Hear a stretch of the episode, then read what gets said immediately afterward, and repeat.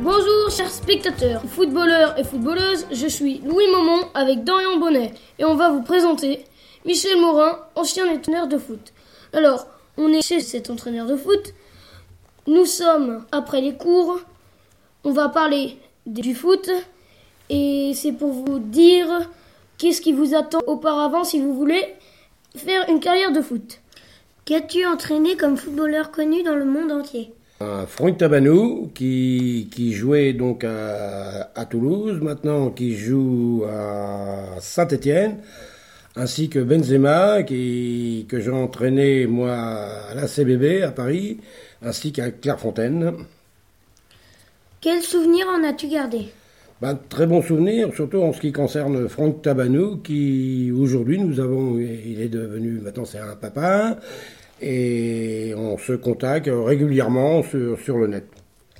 Pourquoi as-tu choisi entraîneur de foot comme métier?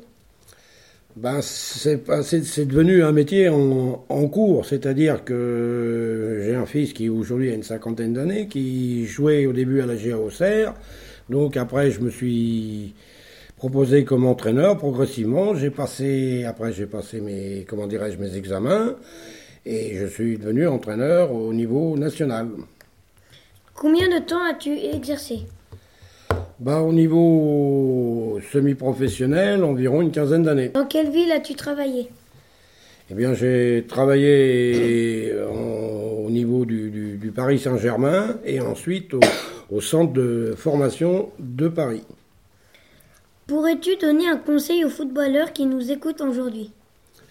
Ben, conseil, euh, oui, à la rigueur, c'est de, savoir travailler en équipe et de bien respecter ce que nous dit notre entraîneur afin de pouvoir progresser.